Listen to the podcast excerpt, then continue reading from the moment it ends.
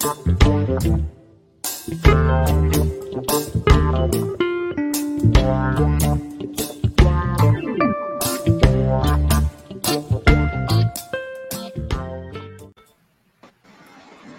dia, Vera, seja bem-vinda. Muito obrigada por participar aqui com a gente do Manhã RB Litoral. Oi, bom dia, Tânia, bom dia, Sandro, obrigada pelo convite, viu?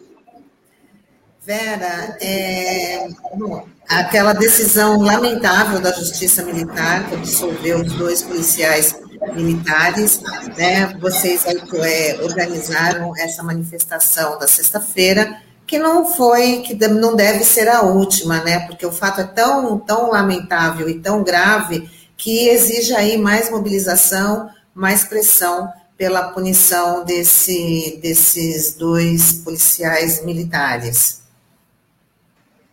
É, Tânia, na verdade, a nossa luta, ela começou em 2019, né? Que a gente ficou tentando acompanhar, apesar do caso ter corrido em segredo de justiça. E, e aí a gente, de uma forma, de alguma forma, a gente foi pega de surpresa, porque a própria polícia militar, a corregedoria da polícia foi muito rápida e em um mês, ela já tinha definido que tinha acontecido uma violência, um estupro, e que as pessoas deveriam ser punidas.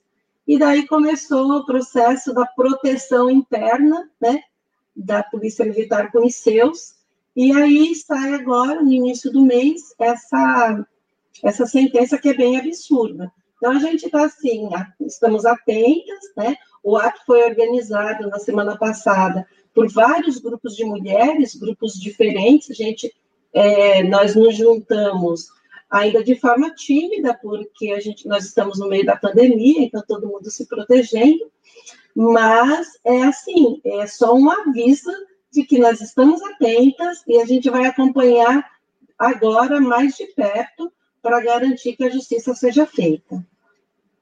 A gente tem um vídeo aqui você enviou para a gente aí da, da, da manifestação que aconteceu na sexta-feira, né, pedindo aí um, justiça, na verdade, né, Vera? Exatamente, é isso que a gente pede. Né? A gente pede que, que a própria, que a PM ela respeite a decisão do seu próprio órgão, né? não fomos nós que, que fizemos toda, toda a perícia, todos os laudos técnicos. Eu devo falar, gente, para vocês se Pode, ele já vai tirar um vídeo para você poder explicar como é que foi aí o, todo esse processo, todo esse acompanhamento do processo que você, que você acabou de falar aí, Aulos. Pode explicar para os nossos ouvintes, Vera? Então, a gente, nós tínhamos, em 2019, o ouvidor da Polícia Militar é um, um trabalhador da segurança pública muito competente, que é Benedito Mariano. Benedito Mariano é, fez todo, atuou junto com a corregedoria, né, conversou com a, com a jovem que foi violentada, estuprada, né, e esse conhecimento dos profissionais, eles, eles agilizaram para que a gente pudesse ter a, o respeito à nossa instituição de volta, porque a jovem, ela foi procurar a polícia militar à noite, porque ela desceu num ponto de ônibus errado, e aí qual é a orientação que todos temos, não é? Se você está no lugar, você está perdido, você precisa de proteção, procura a polícia militar ou a guarda civil. Então, assim, ela foi no lugar certo. E aí ela, ela foi violentada dentro da, da viatura. Então, uh, teve, é, e ela teve a coragem de denunciar, porque isso é, uma, é um ato de muita coragem, porque nós sabemos a força que tem a, a instituição militar, né? E quando você diz assim, olha, eu fui violentada por dois policiais, você está falando com muita gente poderosa, né? Com gente que está andando na rua do seu bairro todos os dias armado. Então, essa moça, né, essa nossa companheira, ela se expôs. E em defesa das, da vida de tantas outras mulheres. não, é, é, né, nesse momento, a gente, é, possivelmente ela não tenha nem pensado nisso, mas a atitude dela é, encorajou outras mulheres a denunciar a violência que elas vivem. E aí é, a gente tem tentado, com as dificuldades todas, e acompanhar, mas aí quando nós chegamos a, a tivemos o conhecimento dessa sentença, nós resolvemos nos juntarmos e agora a gente vai atuar junto com a Assembleia Legislativa. Nós temos lá é, as nossas comissões de direitos humanos, comissão de direito das mulheres, e nós vamos juntar as deputadas e deputados que acreditam na, no Estado democrático de direito, né, que querem defender a nossa polícia e, e por isso cumprir a sentença que, que pune os criminosos, né? Porque essa, essa sentença que a polícia militar ela deu, é, na verdade, ela vai contra a corregedoria da polícia militar e ela pune a jovem. Então, a jovem é que foi culpada, segundo o juiz da, da primeira vara lá da, da PM, é, ele diz que ela não reagiu então, é, se ela não reagiu, ela foi culpada de, por ter sido violentada, que é um absurdo. Como é que uma jovem de 19 anos, dentro de uma viatura da polícia, onde a gente tem vídeo que o, o PM é, saiu do, do banco da frente, sentou no banco de trás com a moça, como é que ela vai reagir com dois homens dentro de uma viatura, dois homens armados? Né? Então, é um absurdo, na verdade, essa sentença pune a vítima. E a gente vai acompanhar, nós estamos aqui organizadas, as mulheres de vários partidos, várias entidades, que estão cada uma no seu, no, na, com seus contatos, e aí, quando é, se fizer necessário, nós nos juntaremos todas novamente para garantir que esses dois é, policiais militares sejam, exonerados a bem do serviço público, porque duas pessoas que cometem crime, elas não podem é, ser pagas pelo Estado para cuidar da segurança das pessoas. Eles não têm condições né, morais, é, psicológicas, a gente não sabe, mas de qualquer forma, é, eles não podem continuar na polícia militar. Isso é uma, um, um afronto, né, à nossa vida, à nossa proteção. Vera, é isso. Bom dia, obrigado por você estar participando aqui com a gente hoje. É, eu queria que você falasse um pouquinho sobre o ato de sexta-feira. É, vocês em algum momento foram hostilizadas ali, porque vocês estavam muito próximos ali ao batalhão da PM, vocês sofreram algum tipo de intimidação e até mesmo pelo público ali, porque é um local de uma passagem grande de veículos, né? É próximo à saída do, do shopping ali. Queria que você falasse um pouquinho de como é que foi o ato em si na, na, na sexta-feira. Qual foi a tua impressão? Então, sabe que nós, nós ficamos preocupadas, né, pelo local, mas era importante que fosse perto, próximo do local que aconteceu o crime, né, que a moça foi no primeiro momento que ela foi procurar, foi bem ali, ali naquele pedaço, e ali tem uma delegacia também. Então, nós estávamos é, em paz, e conversando com os policiais no sentido de dizer, olha, nós somos todos vítimas de um sistema e vocês nos representam na segurança pública e a gente exige que, que vocês continuem sendo respeitados e por isso quem cometeu crime tem que sair, não pode estar na mesma agremiação, né? Eles, eh, no primeiro momento, começaram a uma certa intimidação com gravação, né? Tirando foto, então eles vinham assim, iam fotografando as pessoas. A gente até brincava, ainda bem que nós estamos de máscara, vai ficar mais difícil para a gente ser reconhecida. Porque, infelizmente, aqui na Praia Grande, a gente tem uma, uma gestão municipal que usa o medo como ferramenta para governar a cidade. Então, fotografa, e aí, se você é funcionário público, você pode se, é, sofrer uma represália. Se você trabalha numa grande empresa, que são amigos do, da gestão, né? É, você pode sofrer também. Então, assim, as pessoas têm um certo medo de ir para a rua por conta dessa de, de, desse sistema, né?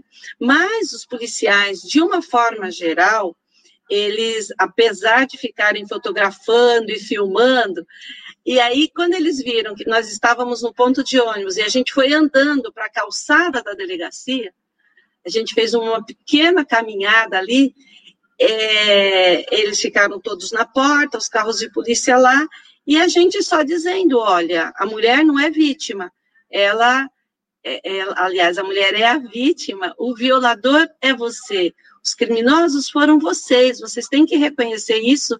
E a gente falou com força, todo mundo junto, ali bem pertinho, uma da outra, por conta do medo mesmo do que podia acontecer.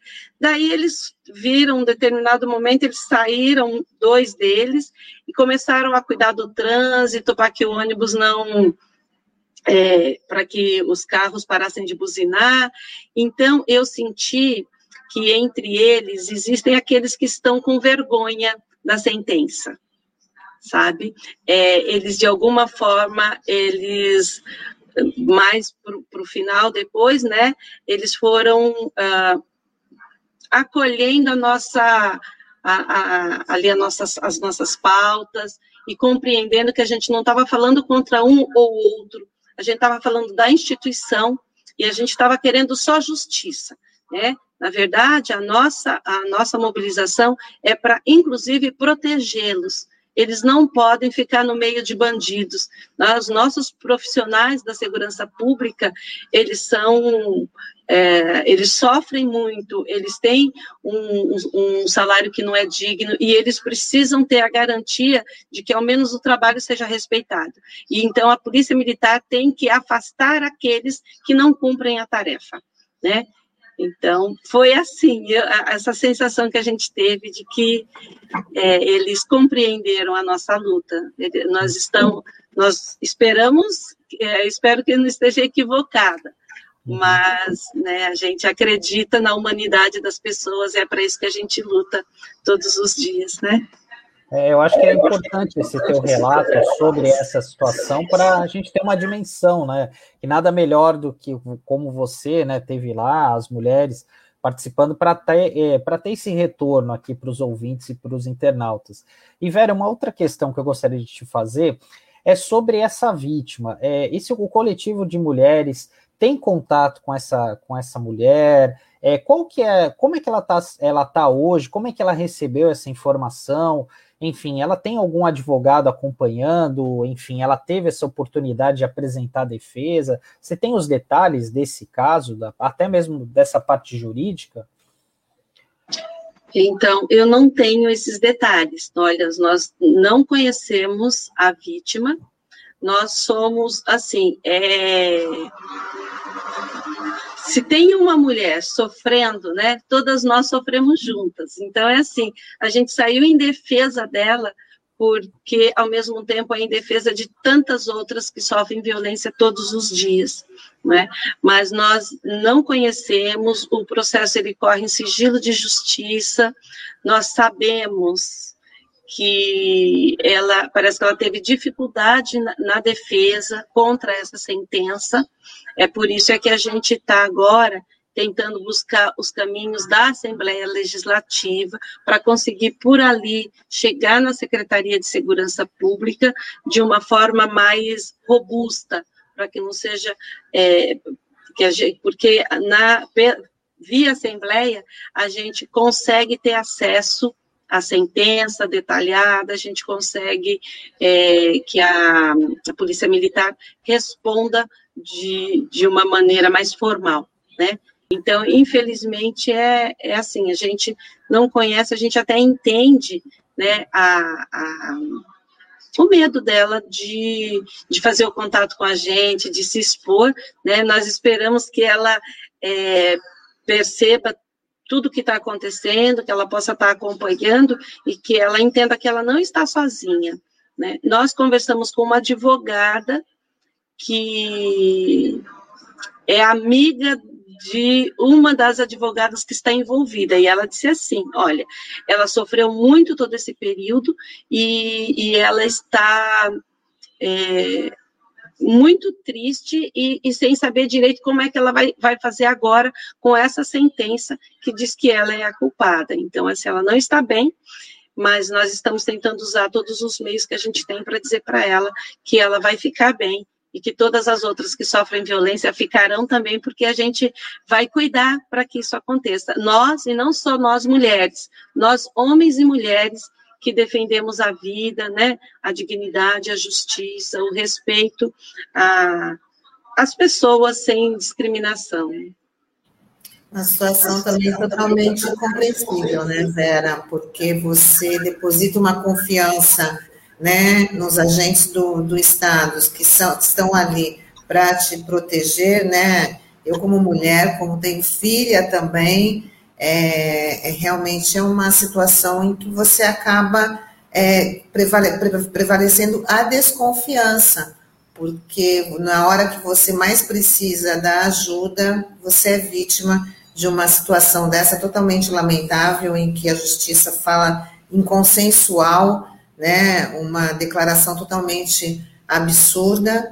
E, Vera, tem umas interações aqui dos nossos internautas, queria que você também acompanhasse aqui com a gente. A Cleide Lula Bertolini fala, grande professora Vera, né? A, o Marcos Roberto fala, dignidade já. E o Maurício Barbosa, a luta também é minha, lugar de mulher é onde ela quer. E ele fala também, parabéns, professora Vera, pela luta e pela coragem. Ele trouxe essa questão, é, a Cleide Lula Bertolini fala, muito triste, crime praticado e incentivado pelo Estado. Com certeza, é um crime incentivado pelo Estado.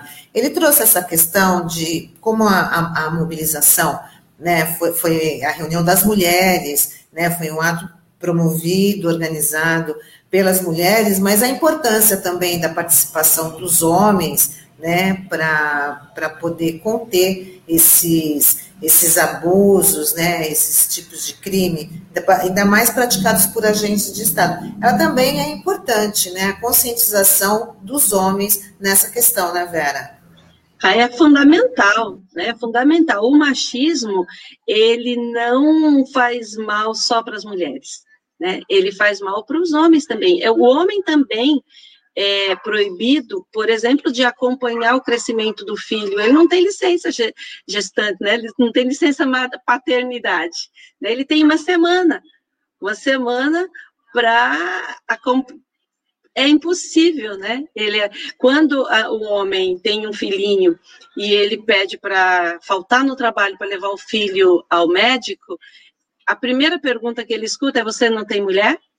Né? Como se ele não tivesse o direito de acompanhar a, o crescimento do filho, né? Se ele não, então, o homem ele, ele perde direitos nessa sociedade machista, né? Agora, obviamente que nós mulheres sofremos mais porque o mundo machista ele é preparado para os homens, então, né?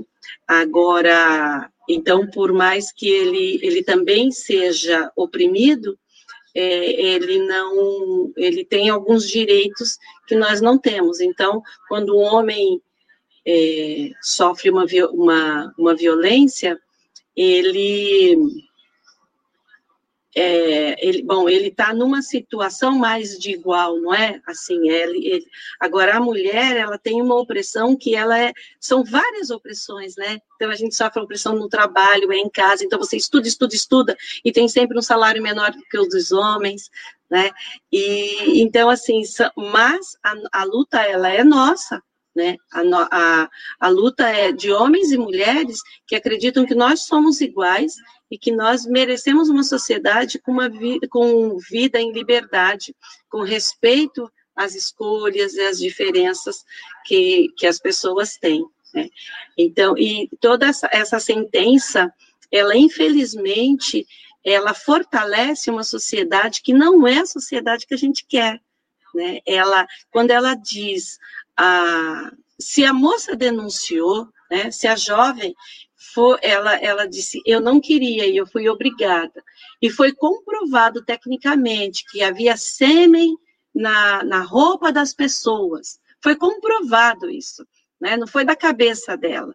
Então, assim, se isso foi comprovado, porque, porque é que a nossa, é, a nossa, o nosso sistema de, de proteção, porque que a nossa polícia, é, que ela mesma fez a perícia e ela comprovou tudo isso, porque ela diz que não foi um crime? O fato de acontecer dentro da viatura já é um crime, né? E a moça disse: Eu não queria. Então tem que ser ouvida a voz de quem está dizendo, porque se ela queria, por que, que ela saiu de lá e foi dizer que não queria? Ela não queria. Então, a voz dela tem que ser respeitada. E essa sentença, então, banaliza todas essas violências, né? Todas, desde aquela pequena violência de quando a mulher está tentando construir uma frase e o homem vai lá e completa a frase dela, que é uma violência também, né? Até essa violência do estupro ou da morte, né? Que tantas mulheres vivem, né? O, o, feminicídio. Então, essa sentença ela banaliza, ela é, legitima essa relação de, de violência é natural. A, o corpo da mulher ser usada por quem queira usar. Né? Então, ter os homens junto com a gente nessa luta é importantíssimo, porque senão a gente não consegue construir uma sociedade. Ninguém quer construir uma sociedade só de mulheres. Nós somos homens, mulheres, nós somos né, coloridos, nós somos muitos, diferentes, e todos nós precisamos é, da garantia da nossa, da segurança do nosso corpo, da proteção da nossa vida. Com certeza, Vera. A gente já está chegando aqui no final da nossa da nossa entrevista, mas é, eu queria até que você falasse é, da, da, importância desses coletivos, que eu acho que a Cidinha colocou aqui também. O Valdeci fala, parabéns pela solidariedade e coragem, Vera. Queria, a Cidinha fala, parabéns aos coletivos feministas pela iniciativa. Cada vez mais precisamos atuar em rede, né, da importância né, desse, do, do, dos coletivos para esse acolhimento de das vítimas desse tipo de crime. Não só desse tipo de crime, mas para todos os, esses atos, né? É, Tânia, a gente, é, quanto mais a gente atuar em rede, mais forte nós ficamos, né? É, eu sou professora e a gente conversa muito sobre a rede de proteção à criança, né? Mas porque é mais fácil a gente pensar na criança, parece que está mais distante da gente. Mas na verdade, todos nós precisamos de redes, né? As pessoas, elas são, nós somos múltiplas, nós estamos em vários lugares, gente, nós estamos no transporte, na, na, no sistema de saúde, a gente está na rua, a gente está no comércio, a gente está na família. E, e essa, essa rede, ela vai, a gente vai construindo jeitos novos de viver. Então, quando a gente vive diferente na família, a gente leva para a escola, porque a, a, as crianças vão aprendendo, a nossa família vai levando para o local de trabalho. Então, essa construção das, da, da rede ela é, é fundamental. E nos, os coletivos de mulheres, eles, é, como são todos, é, as mulheres são todas militantes nesse movimento, né? Então a gente trabalha, tem o nosso trabalho, e aí a gente faz a militância também. Então, não dá para estar 100% sabendo de tudo o que está acontecendo. Então, os coletivos que estão mais especificamente na saúde, é, eles têm um, um uma, uma experiência, uma expertise, eles conhecem as leis mais relacionadas à saúde. Né? Há as mulheres que estão envolvidas na, na luta, então, mais diretamente, que tem a ver com a segurança pública, então, elas têm lá as advogadas, né? as, as pessoas que estão estudando a legislação. E nesses momentos que a gente, que acontece um crime e que todas nós nos sentimos violentadas, a gente une todos esses saberes e a gente traz todos esses conhecimentos para fortalecer a luta. Né? Então, a gente tem aí psicólogas se colocando à disposição da, dessa jovem que foi violentada, de todas as outras jovens que têm sido violentadas todos os dias, jovens, adolescentes, mulheres, meninos, meninas, né? É, Então, nós temos a rede da saúde, a rede da proteção da saúde mental, da saúde física, da, do acolhimento, da cesta básica. Então, nós temos mulheres que trabalham com assistência social diretamente, se ocupando daquelas que, por conta das violências, não, conseguir, não, não conseguem trabalhar, né? Então, é fundamental o trabalho em rede, juntar todos os partidos, partidos que entendem que é, o papel deles é defender a saúde, a, a vida das pessoas, então, juntar partidos, juntar coletivos, associações de moradores, igrejas, né, coletivos religiosos, nós temos a Frente Evangélica em defesa do Estado de Direito, estava presente no ato. Então, é uma alegria para a gente ver que nós somos muitas, somos diferentes, estamos em, em lutas diferentes, mas quando a gente percebe que tem uma luta que está pedindo força, a gente se junta e vamos todas nos protegermos, né? Ninguém solta a mão de ninguém e vamos junto fazendo uma corrente bem grande de solidariedade mesmo. Vera, queria agradecer você por ter participado aqui com a gente, desejar muita, muito sucesso nessa, nessa luta por justiça e que os coletivos cada vez mais se fortaleçam, porque eles fazem a diferença, né? São fundamentais, né, para a garantia dos direitos, da democracia, dos direitos humanos. Queria agradecer sua presença, desejar uma ótima semana. Obrigada, eu que agradeço, Tânia, Sandro, a RBA, nossa tão querida RBA, muito obrigada. E a gente está aí contando com vocês para divulgar as, no as, nossas lutas. Muito obrigada, viu? E eu, eu, eu quero dizer assim, que eu estou aqui eu só, a gente só tem espaço para uma, né? Mas nós somos muitas e eu espero que todas se sintam representadas, todas as mulheres, meninas, jovens que estavam lá na sexta-feira, nós estamos juntas e a luta continua, né? Fora Bolsonaro. Tá bom, Vera. Boa, é, é, boa semana para você. Muito obrigada. Obrigada. Tchau, Vera. Até.